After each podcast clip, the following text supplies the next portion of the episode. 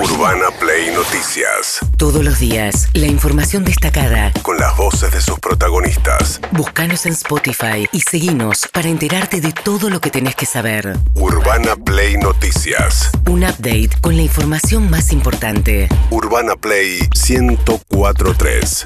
Una nueva experiencia. Bien, eh, a ver, Martín Guzmán, eh, la gran novedad es que dio el primer reportaje desde que dejó el gobierno allá por el mes de julio, aquel mes que después fue tan duro para la economía porque generó una enorme inestabilidad en la búsqueda del reemplazante, aquella corto, muy corto paso de... em, Ah, ya, la ministra de Ah, Economía. de- Batakis. Batakis, Batakis, gracias. Silvina Silvina Batakis. Batakis y después el desembarco de Sergio Massa. ¿Qué habló? Bueno, habló por un lado de por qué se había ido. Dijo, no había otra alternativa. Si no me iba, iba a ser para peor. Eh, a ver, empecemos por ahí. Ahora, el problema también es que eh, la vicepresidenta, que resulta ser su madre, Esto sobre Máximo Kirchner, perdón. Fue- es fuertísimo lo que Sí. dice sobre Máximo Kirchner. ahora el problema también es que eh, la vicepresidenta, que resulta ser su madre, lo cual no es un detalle menor, le da ese eh, poder a alguien que eh, no está capacitado para ejercerlo de una forma responsable. Esta fue la dinámica. Hubo pedidos, mucha, se decían cosas que eran falsas y lo que le planteó el presidente es, si no tenemos el control de los instrumentos en estas circunstancias, vamos a tener una profunda crisis económica y social y no queremos llevar al pueblo argentino ahí. Si no, y si no tengo esto, no voy a poder continuar. Él dice, si yo me quedaba era peor, porque Sí. no tenía los instrumentos, porque me ponían trabas. Ahora, le dice a Máximo Kirchner que no está capacitado, que el, que el poder de Máximo deviene de que es el hijo de Cristina Kirchner y que no está capacitado. Pero miren qué más dijo sobre Máximo Kirchner. planteaban cuestiones que eran falsas, como decir que estaba habiendo un ajuste. Fíjate la situación que se da hoy, ¿no? En donde se está diciendo que hubo una política fiscal demasiado expansiva, cuando, eh, cuando yo estaba en la gestión se decía que estaba habiendo un ajuste, lo cual era falso. Eh, se actúa de una forma caprichosa. Máximo actuó como un chico caprichoso que pide algo que es imposible. En su momento pedía un acuerdo de 40 años de, de plazo con el FMI, que no había ninguna posibilidad de llevarlo adelante. Es como que tengamos un equipo del fútbol argentino y dice, bueno, yo quiero jugar la Champions League. No, pero vos jugás el fútbol, o sea, vos podés jugar la Copa Libertadores o la Copa Sudamericana y si ganás la Copa Libertadores podrás jugar el Mundial de Clubes. Nadie, nadie del kirchnerismo, del Frente de Todos, del peronismo, se atrevió a decir tanto sobre Máximo Kirchner, ¿no? O sea, Sí. eh, se respetó, dicen es un gran cuadro político, etcétera, etcétera. Y muchos en privado dicen lo que dice Martín Guzmán, que es al final todo su poder deviene que es el hijo de, pero él no supo construir propio una legitimidad. De hecho, digamos, la salida al Frente de Todos no es alguien que construya con, eh, cuando fue jefe del bloque de- del Frente de Todos, renunció a- para no a- votar a favor del Sí. acuerdo con el Fondo Monetario, pero tampoco Guzmán es muy querido. De hecho, Sergio Massa, el actual ministro de Economía, salió a contestarle, se llevaba mal de antes, ¿eh? no es que solo sale a contestarle en defensa del kirchnerismo, se llevaba, terminaron muy mal el último periodo. ¿Qué dijo el ministro de Economía? Lo que generó la salida del ministro fue centralmente la imposibilidad de seguir llevando adelante un conjunto de decisiones económicas y un resultado que de alguna manera fue muy muy dañino en términos políticos y en términos económicos para la Argentina, eh, 7.5 de inflación. Entonces, creo que es un momento de cada uno de los que integramos el frente de todos para ser responsables y para de alguna manera cumplir nuestro rol de la mejor manera, mantenerte en silencio y, y colaborar de la mejor manera, no no entrar a la disputa política y a la disputa pública. ¿eh? Bueno, lo que le dice es, ¿por qué no te callas un poquito la boca? Suficiente daño hiciste por la manera en que te fuiste. Lo que dice Guzmán es, si yo me quedaba era para peor. Lo que le dice Massa es, tu salida se produjo de tal manera que me llevaste la inflación al siete y medio. Sí, desde el oficialismo salió. El primero que salió fue Germán Martínez, que es el presidente del bloque de la Cámara de Diputados, que lo trató de soberbio a Guzmán y que seguía apostando por un camino de imprudencia en sus actos. Le pidió silencio también desde otro lugar, pero también le pidió silencio. También eh, dijo Massa que su objetivo, en esta nota con Gabriel Sued, eh, le dijo que su objetivo es llevar la inflación al 3% en el mes de abril, o sea, una baja lenta hacia el mes de abril. Su objetivo 3% lo fijó como su meta, 3% de inflación en el mes de abril del año que viene. Mientras tanto, bueno, causó gran impacto el fallecimiento en el día de ayer de Eve de Bonafini, la única titular que tuvo la organización Madre de Plaza de Mayo, eh, estas madres que empezaron dando vueltas alrededor de la pirámide en Plaza de Mayo, que eran las locas, ¿no? Porque empezaron a hacer escuchar su voz cuando el- la dictadura decía que no Claro. estaban en ningún lado, que no había nadie por quien reclamar. Iban ¿no? a Plaza de Mayo y venía la policía y le decía no se pueden quedar quietas, tienen que circular y así es como arrancan las rondas de la Plaza de Mayo. ¿Por qué? Porque circulaban y caminaban en círculo para que la policía no las detuviera. Claro, una tradición que Eve mantuvo, ¿eh? todo lo que su salud le permitió hasta el último jueves de su vida. Así la despedía Estela Carlotto.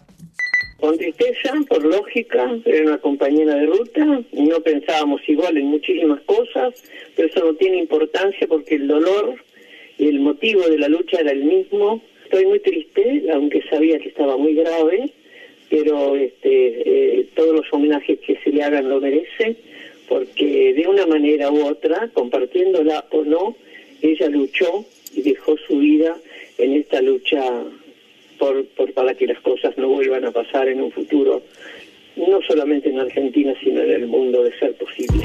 Bueno, tuvieron una relación muy eh, distante, Estela de Carlotto y Eve de Bonafini, durante muchísimos años. Se acercaron un poco durante el kirchnerismo, en realidad instancias eh, como las dos abrazaron al kirchnerismo, se encontraron, se reencontraron ahí, pero tenían una, una, una larga historia de diferencias de estilo, de forma de conducir. De hecho, Eve de Bonafini era muy polémica también por su forma de conducir Madre de Plaza de Mayo. Era un grupo muy pequeño seguidoras de Eve, que Sí. continuó con ella. Otro grupo se abrió de la mano eh, de, eh, de, mm, ay, de Madres de Plaza de Mayo, línea, Línea fundadora. fundadora. Bueno, pero en fin, yo qué quiero, me parece que, y después sabemos que vino Sueños Compartidos, su alianza con Sergio Joclender, que terminó de la peor manera, con una causa por desvío de fondos, de cómo se habían manejado esos dineros públicos que le asignó Cristina Fernández de Kirchner. Después también posiciones muy autoritarias. Un discurso muy virulento respecto de la democracia en sí mismo, digo, no, no respecto de otras personas, digo, porque cuando hablaba, cuando se peleaban con el sector del campo, decía hay que ir a prenderle fuego el campo cuando están cosechando. Eh, tenía un discurso en donde todo el tiempo elevaba. avaló además eh, en algún momento el ataque a las Torres Sí. Gemelas. Este, eh, bueno, pero nos vamos a quedar ahora con la Eve de Bonafini eh, del año 1985, el juicio a las juntas. Eve estaba sentada entre el público, iba a escuchar el veredicto. Esta es una escena que se ve en la película 1985 cuando le van a pedir que se saque el pañuelo.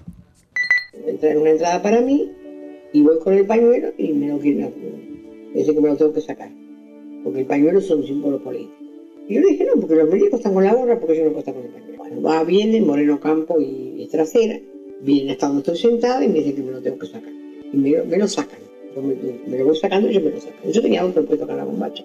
Saco otro me lo vuelvo a poner cuando llegaron allá eh, se dan vuelta y tenían otro puesto en la cabeza. Era como la magia ¿viste? Entonces todos los organismos se enojaron porque decían que yo me burlé. Discutimos tanto, terminé con el pañuelo acá arriba. Vos mirá qué ridículo, acá arriba sí lo podía tener, pero no en la cabeza. Cuando empezaron los perdones me levanté y me fui. Acá arriba era en el regazo, ¿no? Entonces, a mí fíjate, Eve Bonafini entra a la sala con un pañuelo en la bombacha. Recordemos que el pañuelo representaba los pañales de esos hijos que Claro. las madres de Plaza de Mayo salían a buscar, los pañales de la época, los pañales de tela. De gasa, Esa era la, sí. la representación. Y ella va con dos pañuelos preparadas para que le saquen uno, saca la bombacha, se lo pone igual en la falda. Y ese es otro momento de la película también, cuando salen, no, la- cuando no se condena a los de, de la Fuerza Aérea, ella ya se para y se va. Y va a ser alguien que luche contra la impunidad permanentemente, obediencia de vida, punto final, los indultos. Ahí estuvo Eve Bonafini también, eh, siendo, digamos, eh, un- una representación de esas locas de Plaza de Mayo. Bueno, mientras tanto, volvemos a Sergio Massa, el ministro de Economía. Le preguntaron por su hijo que se tuvo que volver. Finalmente, nosotros lo habíamos entrevistado a Toto Massa, que estaba trabajando para una empresa contratada por la AFA para hacer redes sociales alrededor de la selección y de lo que pasa con la Argentina en Qatar. Qatar. El hecho de que el hijo del ministro estuviese en Qatar, iba a pasar a los 17 años, habiendo sido contratado, generó muchos cuestionamientos en las propias redes sociales. Sergio Massa dijo lo siguiente. Para un chico de 17 años que se fue a trabajar, es muy difícil entender, le cuestionen que se vaya a trabajar en una cosa que a él le gusta, en algo que era para él un proyecto, digamos, muy motivante solo por ser hijo de. Eh, porque además viajó, digamos, con contratado, con los pagos, con los gastos que le pagaban quienes lo contrataron, una empresa que encima no es ni siquiera argentina, es una empresa de Estados Unidos, que le pagó a la AFA los derechos que, que tiene.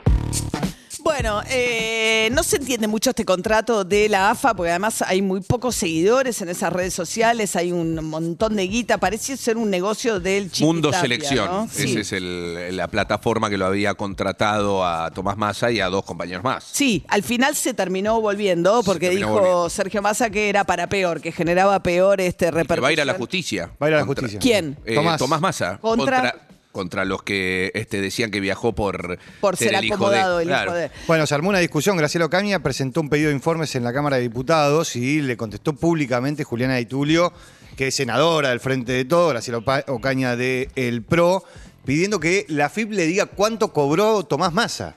El problema es que es un contrato de afuera.